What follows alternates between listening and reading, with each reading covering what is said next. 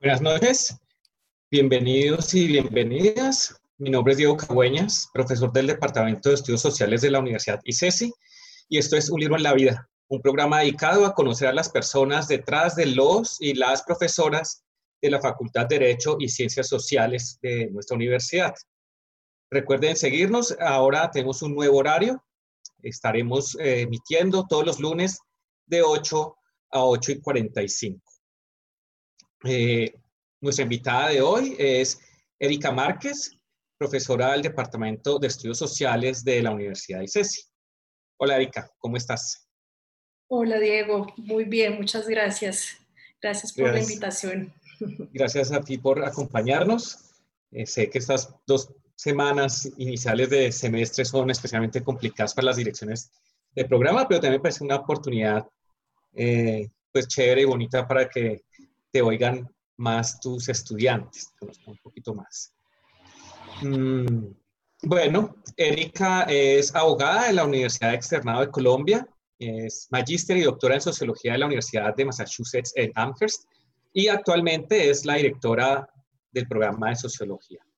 Entonces hoy vamos a estar hablando un ratico acerca de la obra de Arturo Escobar, su libro sobre desarrollo y el tercer mundo, pero antes de entrar en materia, eh, quisiera, Erika, que nos contaras un poquito acerca de, tu carrera, de tu escogencia por el derecho y luego cómo das el giro hacia la sociología y tus intereses por, por los temas de género, especialmente. Sí, gracias, Diego. Eh, pues no, no, todos los días tiene uno el chance de hablar de uno mismo y mucho menos de cosas que pasaron hace rato, pero pues cuando yo salí del colegio, eh, pues sabía que quería estudiar algo relacionado con las ciencias sociales, pero no sabía qué y jamás en mi orientación profesional se mencionó sociología ni antropología, nada, tal vez ciencia política se, se mencionaba. Y entonces yo dije, bueno, algo que, algo que tenga que ver con eh, lo social, estudiemos derecho. pues claro, desde, luego que tiene que ver, pero pues de, una manera más, más, periférica. Y claro, yo lo que pensaba era que como había algunas eh, carreras de derecho que se llamaban eh, derecho y ciencia política, derecho y ciencias sociales, pues yo dije, bueno, yo me voy por la parte de ciencias sociales del derecho, pero no había tal. Eh, resulta que cuando llegué, cuando llegué allí, eh, realmente eh, no, eran muy pocas las referencias. Bueno, cuando entré al externado finalmente, tomé un curso que pues fue, me, marcó muchísimo, que fue el curso con Diana Uribe, que se ah. llamaba, tenía un nombre rimbombante, se llamaba Contracultura y Posmodernidad, se llamaba el curso de Diana Uribe. Pero un curso, pues obviamente muy interesante al estilo de ella. Eh, sobre ¿Una especie de lectiva o, o, la Sí, claro, ¿no? era no, parte del... no, no, no era parte del pensum de ninguna manera, sino que sí, era, no sé, una lectiva, a lo mejor ni contaba en el pensum, pero yo igual la tomé y bueno, ahí me reafirmó que, que me interesaba mucho ya la cosa más histórica de las ciencias sociales. Y entonces, eh, cuando terminé Derecho, me presenté, me presenté a Historia en la Nacional. Entonces, ah, yo pensaba que eso era lo que yo iba a hacer. Pero resulta que buscando opciones de posgrado me salió la opción de hacer una maestría eh, de esos em, máster que hay en España que son como como una suerte de especialización, aquí como sí, son breves. Máster breve eh, en criminología, en criminología y ejecución penal, que era algo que a mí sí me interesaba mucho y que venía del derecho penal, en lo que yo había trabajado. Y entonces hice ese, ese esa maestría, eh, finalmente... ¿En dónde? En, ¿Dónde en la Universidad Autónoma de Barcelona. Ah, ok. Sí, entonces, bueno, la hice, eh, e, en realidad al final, mm, no, cuando ya iba como a terminar la, esta maestría, me salió el doctorado en Estados Unidos, entonces yo me fui, bueno, estuve mm. un tiempo antes trabajando, yo, aspecto desconocido mío, pero yo he sido burócrata de diferentes entidades públicas, entonces trabajé trabajé en, bueno, trabajé desde la Procuraduría, trabajé en la Fiscalía, trabajé en la oficina de Interpol del DAS, trabajé, entonces en esos tránsitos ahí yo dije, bueno, dije, no, aprovecho y me voy para, para Estados Unidos, salió lo del doctorado y bueno, ahí fue que me enganché siempre con el interés en la cosa de las ciencias sociales pero un poco tentativo, ¿no? Porque a mí nunca nadie me dijo como, vea, esto es la sociología y bueno, en últimas resultó que sí era por ahí. Pero, pero todas es como un tránsito un poco extraño, ¿cierto? Porque pues pudiste haberte quedado haciendo pues una carrera en el Estado, digamos, en algunas de esas instituciones en las que trabajaste. No sé si ahí sea muy necesario, digamos, eh, llegar a, a una formación como de nivel doctoral. Mm, bueno, ya ni lo recuerdo, pero yo creo que algunas de esas posiciones ahí tenían un contenido bien académico. Por ejemplo, en la Fiscalía estuvimos trabajando en un libro sobre mm, como el, nuevo sistema penal acusatorio que empezaba al final, al comienzo de los 2000. Y eso fue un, pues un trabajo de investigación, muy interesante, ¿no? Sobre derecho penal internacional y otras ramas del derecho penal. Entonces creo que hubiera podido quedarme allí, pero siempre tuve la curiosidad del, del, trabajo, no sé, docente, de investigación más formal. Mm. Yo quería como esa carrera, aunque no sabía cómo iba a ser, pero dije, no, yo me meto. ¿Y, y por qué te fuiste para Estados Unidos, habiendo tan, digamos, sociología y varias eh, tradiciones, ¿cierto? ¿Qué te llamó la atención de esta particular? No, yo es decir, yo lo que tenía claro era que quería irme y hacer el doctorado y aprender a hacer la carrera de investigación y de pedagogía y toda la cosa. Y entonces resultó que un profesor en Barcelona, es que escuchó esta inquietud, y yo le dije, no, profe, yo si me quiero ir para Estados Unidos, que para mí era como el modelo último de, ¿no? Como la academia. Sí. Eh, entonces yo dije, yo me quiero ir y entonces el profesor dijo, no, yo conozco a fulano que es del, del programa de ciencia política de la Universidad de Massachusetts en Amherst, escríbale. Y efectivamente em, le escribimos y yo iba con mi pareja en ese momento y entonces este profesor, sí, pues digamos que nos dio las primeras indicaciones para mm. entrar y yo solamente apliqué a, a, esa universidad, la Universidad de Massachusetts Amherst, que era como, no, era pues era una locura, porque allá la gente se presenta a muchas universidades. Sí, sí, me consta. y, yo, yo me presenté ahí y pasé en ciencia política y en sociología. Y cuando ya pasé, y pues digamos que eran unas condiciones favorables, ¿no? Iba a ser eh, asistente de profesor, así que podía, eh, bueno, me pagarían pues una suma modesta por, por eh, ser asistente profesor y pues la matrícula. Y pues no, ya cuando puesta en el dilema, el, no era un dilema realmente, ya dije no, sociología y entré ahí, pero pues, fue mi, mi, único, mi único chance y ahí entré, ahí entré y resultó y bueno, ahí estuve bastantes años. Sí, y, y, y como que, que encontraste ahí que estabas buscando así como un poco tentativamente, digamos, fue un mundo completamente distinto al del derecho, qué tipo de, sí, de cosas encontraste ahí, ideas. Pues el, el, mundo del derecho se me hacía sumamente jerárquico. Eh, y, y, entonces aquí, claro, eran relaciones muy diferentes, aunque después mm. con el tiempo aprendí, claro que existían jerarquías, pero eran diferentes, ¿no? Y no eran tan aparentes. Eh, las, del derecho eran, ¿no? Las del trato, pues, diario, hasta eso de llamarse doctor sin, sin serlo. eh, Cierto, este país. Sí, exactamente. Entonces, eh, eso, es decir, vivir como en un, en un, mundo como, pues, por lo menos una aparente igualdad, ya después, y eso tiene que ver con mi elección del libro, me di cuenta que pues, por ejemplo, los estudiantes e, extranjeros, pues eran de otra categoría, ¿no? O esa fue mi experiencia. Mm. Es decir, yo fui una, yo creo que una de las primeras, tal vez, eh, personas que venía de, pues, no sé, Latinoamérica a estudiar allí. Era muy difícil encontrar tutor y, pues, como tener alguna afinidad ya más profunda, ¿no? A nivel eh, de lo que no le interesaba estudiar.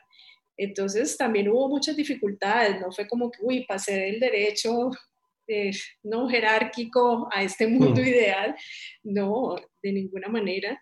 Sí, había muchas situaciones donde los profesores también tenían muy poca sensibilidad y en esa época sí que menos, pues estoy hablando de ya un tiempo largo, tenía poca sensibilidad por cuestiones culturales básicas, ¿no?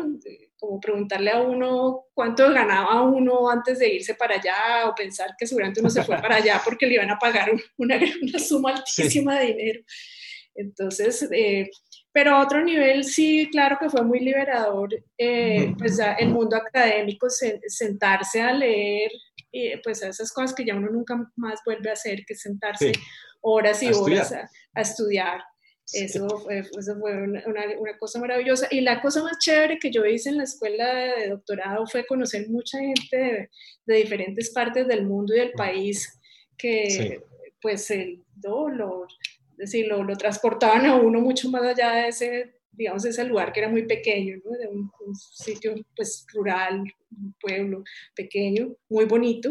Eh, pero, eh, pues, como que, claro, encontrarse con gente de tantos lugares y con trayectorias tan diferentes, pues eso fue muy chévere. Y aquí es donde conoces el, el, trabajo de Arturo Escobar en una de estas clases, que, o cómo llegas a, a, este, a, este, a, estas ideas, ¿no? Es un mundo de ideas, eh, Arturo Escobar. Pues sí, eso fue, fue interesante porque, pues en, en primera instancia a mí me sorprendió muchísimo que un colombiano Además, yo creo que Arturo Escobar, yo no sé si es de Escaleño o de Palmira, pero él es del Valle. Él es de Manizales. Ah, sí, es de Manizales, pero, tiene, mucho, pero tiene mucho vínculo aquí. Sí, estudió eh, aquí en Univalle, ¿no? En Univalle, exact, exactamente, estudió ingeniería. Y entonces a mí me parecía, de entrada me parecía como una cosa rarísima estudiar un autor, eh, pues, colombiano, eh, que estaba vivo, que, ¿no? El que le podía seguir un poco la, la pista. Pero claro, eso no lo leí en cualquier clase, la, leí en mi clase de, eh, o, en una de las clases con mi, con mi director, el quien sería después mi director de tesis, Agustín Lau Montes, pues que era realmente una voz disidente dentro del departamento. Y, entonces era, el, era el, el, que hubiera podido asignar ese trabajo. Sin embargo, el Departamento de Sociología de Yuma Summers sí tenía muchísima afinidad con, por ejemplo, con Immanuel Wallerstein, eh, que, era, que era también como una voz muy afín a la de Escobar, pues predecesor, pero de todas maneras como en esa misma onda. Eh, entonces ahí sí había varias personas que habían, eh, pues que habían sido, o yo creo que colegas o discípulas, yo no sé, de, de Wallerstein. Entonces sí que hubo mucha complementariedad ahí. Es decir, directamente Escobar lo, lo, asignó solamente Agustín, pero había otros que estaban como en la misma órbita de, de autores eh, que a mí me resonaba, ¿no? A mí me resonaba que hablaran de, eh, no, pues que incluso que hablaran de la CEPAL, centro-periferia, esos conceptos que, eh, pues que ya, ya venían también de, de autores como Wallerstein. O sea, ahí fue que yo, yo leí, eh, no, no había pensado en qué curso fue que lo leí inicialmente, pero seguramente fue eh, en uno de los cursos. Yo, siento, yo tomé varios cursos, como tenía tanta afinidad con Agustín y tampoco con muchos otros de mis profesores, tomé pues, muchos cursos con él y tal, tomamos cursos de teoría social sobre todo. Yo creo que por ahí tal vez sería que lo leí inicialmente. Ah, y ahora que me acuerdo y me lo preguntas, eh, había un personaje, el profesor, que se llamaba eh, eh, Sontag, era su apellido, era apellido Sontag, el profesor. Profesor muy querido, yo lo apreciaba mucho. El profesor Sontag murió hace unos años. Eh, era un tipo que había sido muy eminente en Venezuela en todo el tema del estudio de, como esto de la sociología eh, económico, política, la sociología del desarrollo. Y yo trabajé mucho con él. Y ese señor, eh, claro, también, eh, pues yo hice para él uno de sus trabajos de estudiante que fue ordenarle su biblioteca, sus papeles. a, mí me tocó hacer, a mí me tocó hacer lo mismo. Cuando llegué a hacer mi doctorado, me tocó alfabetizar la biblioteca de Claudio Lomnitz. Ah, bueno, una cosa así, de Heinz Sontag era el nombre del profe. Eh, lo apreciaba mucho. Y claro, me tocó coger todas sus fotocopias y ahí de paso pues leer una cantidad de cosas para poderle hacer como esa, esa arqueología y, y... El archivo. El archivo. Y por ahí también había bastante, había bastantes referencias de Escobar, entonces pues ahí me dio como mucha curiosidad. Y bueno, ya pues me lo leí pues para el curso de Agustini. Claro. Pues, pues, la obra de, de, Arturo Escobar eh, es ya pues muy, muy reconocida y muy amplia, ¿no? Eh, pero para hoy eh, Erika escogió Encountering Development, The Making and Unmaking of the Third World, que fue publicado originalmente en el 95. Ya estamos hablando de un libro que ya casi vamos para los 30 años, publicado inicialmente por la Universidad de Princeton, ¿no? Y esto se desprende de su tesis de, doctorado en la Universidad de Berkeley. Eh, y luego pues, la versión en español es, eh, es, conocida como La invención del tercer mundo, construcción y deconstrucción del desarrollo, ¿no? también publicada en una editorial venezolana. Este libro en particular, no sé qué, qué tienes para contarnos sobre él, qué te, qué te ha llamado tanto la atención de este título que es una de sus primeras publicaciones, ¿no? Sí, sí, no, a mí, a mí ese libro, claro, hay otros libros, después él tiene unas cosas pues más elaboradas en muchos sentidos, eh, que, que, a lo mejor he, usado más pues ya en los, trabajos de, la tesis, pero eh, este trabajo en particular como que su sensibilidad, que también es como muy de, de la época, ¿no? Hace 30 años, eh, me hablaba mucho de cosas que para mí en ese momento fueron muy nuevas. Em, y, pero que me resonaba mucho con el trabajo que yo quería hacer en Colombia. Yo siempre quise hacer algo sobre Colombia, a pesar de que estaba en Estados Unidos. Y, y entonces había esa idea y cómo él la contaba del, discurso del desarrollo, del desarrollismo, eh, me parecía eh, pues muy atractiva porque nos, me resonaba con Cali particularmente, pues yo soy caleña, y, me hacía pensar en todos estos proyectos de desarrollo desde cosas, ¿no? El tráfico, ¿no? De las, las calles, carreteras, eh, los ciertos barrios, eh, que yo los veía como tan espejo de, de Estados Unidos, eh, me, ¿no? Como que me, me, me, resonaron un montón y sobre todo, y, y nuevamente como estudiante extranjera, pues no sé, como repensarse esa idea que yo creo que ya yo la tenía revaluada, pero de todas maneras en ese momento eh, pensar eh, que no, es decir, que hay que cuestionarse de plano la idea del progreso como una cosa mm. maravillosa y que hay que perseguir solamente porque hay que llegar a un cierto estándar. Entonces, esa, ese fue como, y, y, claro, yo veía una cantidad de ejemplos eh, ahí mismo, ¿no? Eh, ahí mismo en, en, Amherst, que era un pueblo tan eh, rico, ¿no? Es un pueblo bastante bien organizado, afluente, esa palabra existe en español, pero con muchos recursos. Y en el pueblo enseguida, que se llamaba Holyoke, me acuerdo muy bien, era un pueblo donde vivía una población puertorriqueña muy grande en unas condiciones muy difíciles realmente, siendo Massachusetts, que es un estado también eh, pues, con bastantes recursos, pero la gente que vivía ahí, por ejemplo, no iba a la Universidad de UMass Amherst, y eso que era, era la mm. universidad pública, sí, eh, ¿sí? Del, de, de, de, la región, del, del, estado, pero ellos no iban ahí porque no había, no había, eh, no había transporte público. Y si uno no tenía un carro para ir ahí desde julio, pues no, no podía, no podía ir a la universidad, simplemente. Entonces, pues yo creo que yo venía como con una gran sensibilidad por esos temas de desigualdad, por ejemplo. Pero ahí como que para mí más fue un, un espacio, un tiempo de, de, mucha actividad política y de pensar en, en cuestiones eh, relacionadas con la desigualdad.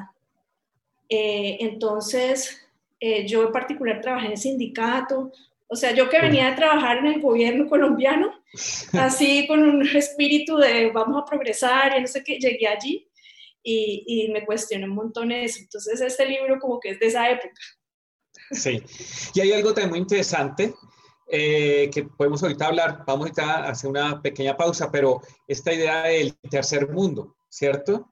Que a mí me parece una categoría como tan, parece como tan evidente y como que nos, y a veces inclusive nos definimos como muy fácilmente como tercer mundo, pero en realidad es una categoría muy compleja, ¿cierto? Muy complicada, con una historia muy larga, que también me parece muy interesante cómo él, eh, de una manera muy novedosa para su momento, muestra, ¿no? Cómo esto es una construcción, ¿no? Cómo esto va surgiendo en un, contexto histórico muy particular.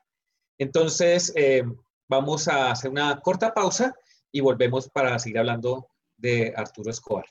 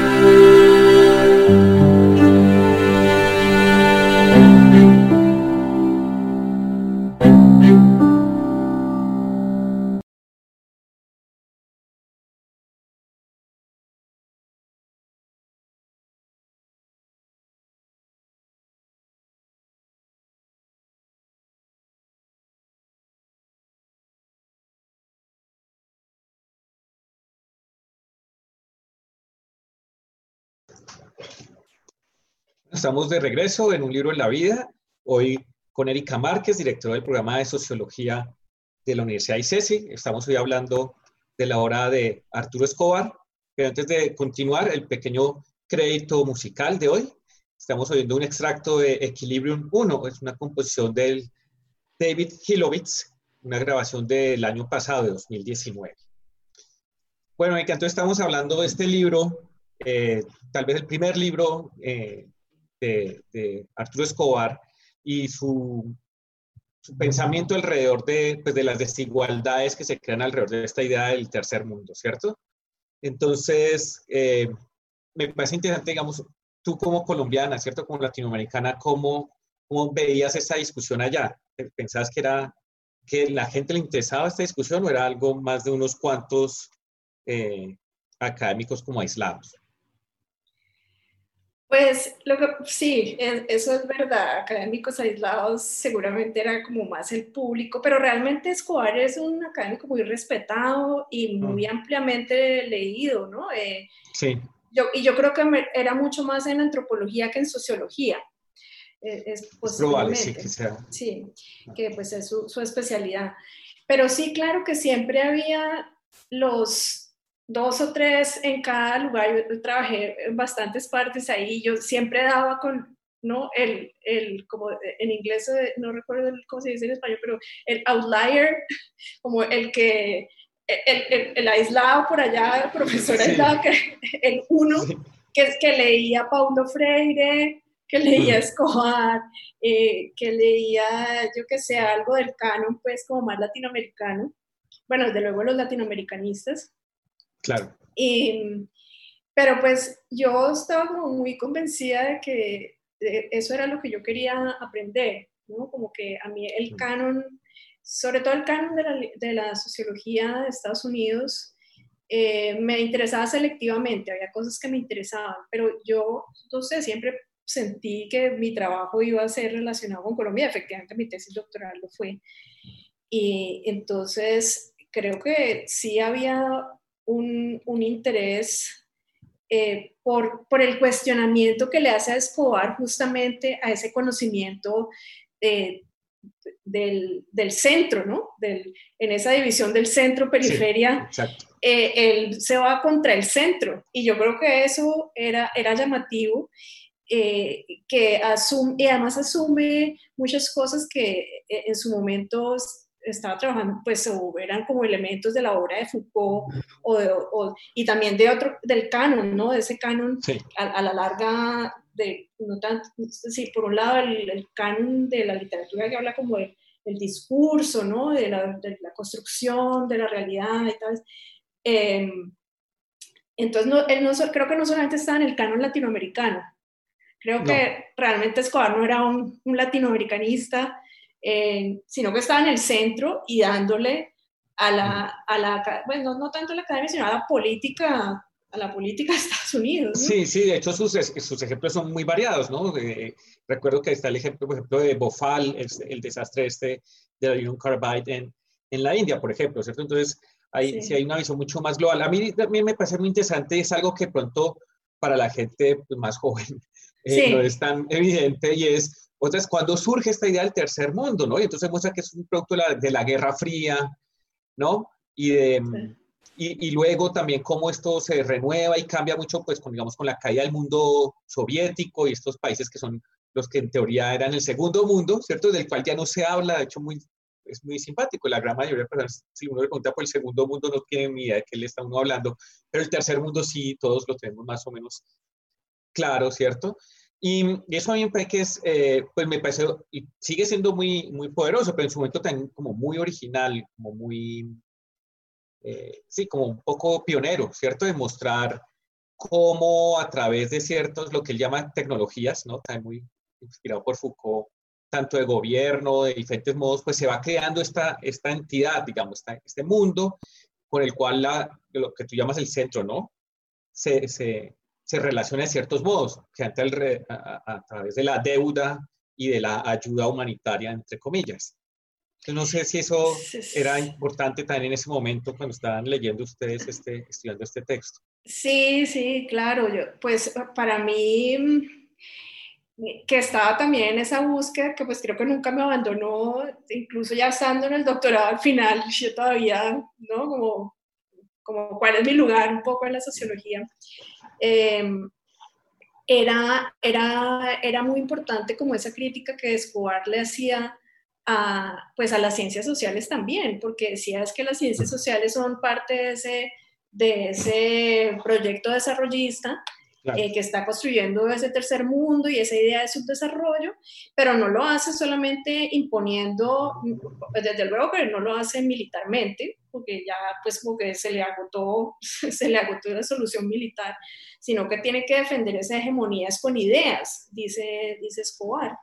Y esas ideas eh, por, pues claro que son de tipo económico y la planeación económica, ¿no? Toda esta cosa de las, teorías económicas y de, y de, eh, cómo organizar la economía era muy importante, pero también... Las democracias de los 90. Exactamente, pero también era muy importante el papel, como siempre lo había sido, el papel no solamente de la sociología, sino de las ciencias sociales e incluso de todas estas ciencias auxiliares que le decían a la gente cómo ser buen ahorrador, cómo, ser, cómo hacer buena crianza, eh, cómo sucede, todas las, todas esas, em, digamos, direcciones que, que o, esas guías que se le dan a alguien para que sea civilizado y para que adopte, pues, digamos, estas ideas de, de, progreso. Entonces, todas esas, eh, la presencia de las de las organizaciones no gubernamentales, fundaciones que llegaron aquí también en más a unos años después, pues también tenían un poco esa, esa misión eh, asistencialista, ¿no? de, de, bueno, de decir, este es como el buen ciudadano y el ciudadano que, que es apto para este tipo de, de mercado. Entonces, y también laborando en, en, instituciones como el Fondo Monetario o el Banco Mundial, ¿sí? Donde, digamos, su, experticia en, ese, en, arrojar datos de calidad de vida, ese tipo de cosas. Eh, eh era información instrumental para, para estos tipos de políticas, porque no había realmente buena parte de, estos, de estas personas laborando en esto, no, no, no, había gran reflexión acerca de, bueno, este indicador de dónde sale, ¿cierto? ¿Quién determina qué es, cómo debo de medir la calidad de vida, ¿cierto? Como, me parece que eso también está ahí, ¿no? Esa especie es como de, de tecnocracias y de, saber experto que se vuelve como instrumental a, a estas formas de poder. Claro, y, la estadística fue una de ellas muy importante, la estadística y la demografía también. La demografía, claro. Muy importante, o sea, el crecimiento poblacional asociado a la economía, ¿no? tendría que ir mano a mano y, eso yo creo que, eh, pues, nuestras instituciones eh, estatales, pues, han sido construidas así y, han ayudado eh, a, esa construcción del, de la idea de, pobre, de de progreso, pero también de quién es pobre, ¿no? De cuál, es la, cuál es esa pobrecía, digamos, a, intervenir, cuál es esa pobreza que se debe erradicar. Eh, mira, ahorita eh, revisando el libro que eh, llega un momento después de la, de la Guerra Fría, después de la Segunda Guerra, en que de repente dos terceras partes del mundo eran pobres. Sí. Y, es, y eso fue como la invención de la pobreza. Sí, claro. Es una, una, de las cosas. Porque la pobreza es un lugar de intervención, no es simplemente notificar que hay mucha gente pobre, sino es crear lugares donde yo puedo hacer ciertas cosas, ¿no? Exactamente. ¿Y cómo se medía la pobreza? Pues ya, digamos que la medición no era cualitativa de ninguna manera, sino que en un momento dado el Banco Mundial dijo, bueno, eh, los pobres son los que se ganan, o digamos, el, el, en un país se va a determinar la pobreza por la, renta, ¿no? La renta per cápita. Si la renta per cápita es por debajo de 100 dólares anual, entonces ahí estamos hablando de pobreza. Entonces, de un plumazo ya quedó más de la mitad del mundo inscrito en el, en, el, en el grupo de, ¿sí? de, de, los pobres subdesarrollados sujetos. Y que requieren ayuda que requieren ayuda. Ese es el punto, que requieren intervención, requieren algún tipo de acompañamiento.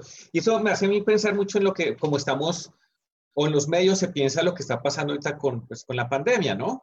Eh, hablan como el frenón de la economía, ¿no? Como que, o que se está destruyendo todo lo que se ha construido en un montón de años.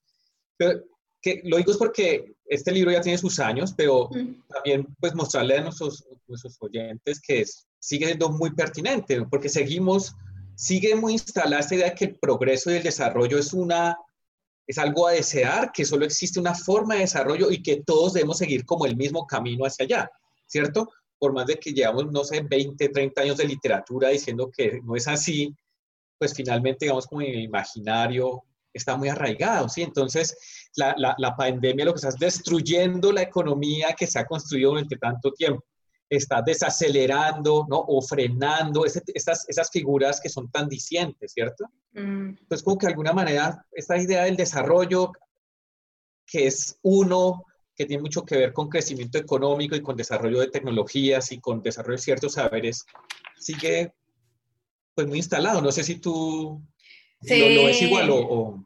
Claro, lo veo igual y además pues me, me, me hace pensar esto que estás diciendo en, un, en, una charla o en una intervención que tuvo Aurora Vergara en estos días en, en una, uh, no sé, que una conferencia que era eh, seguramente una, eh, como una reunión de expertos sobre la pandemia y ella era como la persona que hablaba de las ciencias sociales y me llamaba mucho la atención que ella decía como hombre, si no, ah, eh, si, no representamos eh, el Pacífico, y creo que ya hablaba concretamente del Chocó en el mapa de la, eh, de la pandemia, pues entonces ni siquiera lo vamos a, considerar, o vamos a considerar el tipo de soluciones que, se, que allí se requieren si representamos la ciudad o el lugar donde se van a aplicar las medidas frente a la pandemia y mostramos en un video del mío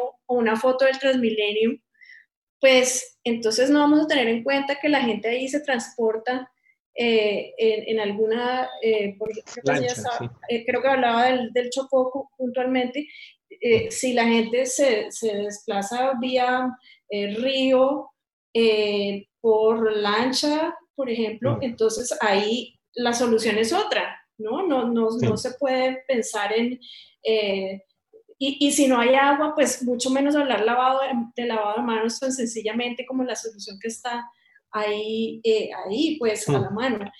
Entonces, eh, creo que revisando el libro hoy me, me parecía muy chévere, algo que, que, se decía por ahí era como, como esto es un ejercicio geográfico también, ¿no? La creación del tercer mundo es crear, crear lugares, crear el sur, mm. el sur y el norte, el centro y la periferia, el tercer y el primer mundo. Entonces, es como, cómo creamos y cómo nos representamos esos lugares, que finalmente eh, el libro es sobre la representación del, del, desarrollo y la representación del tercer mundo. ¿sí? Que, Y, me parece chévere que es que el, que el, libro dice él como que esto es, sí, esto es sobre la economía, ¿sí? pero eso es realmente sobre la cultura, sobre la representación. Claro, exactamente, porque a mí me parece que hay un punto donde él dice, vea, eh, como que esta, esta idea de desarrollo cuando se vuelve así como se ha vuelto, ¿no? Única y casi que incontestable, lo que hace es como cerrar la posibilidad de imaginar otras formas de vida, ¿sí? Otros mundos. Pero a mí me parece que pronto que, esta, esto lo que estamos viviendo ahora debería ser como eso.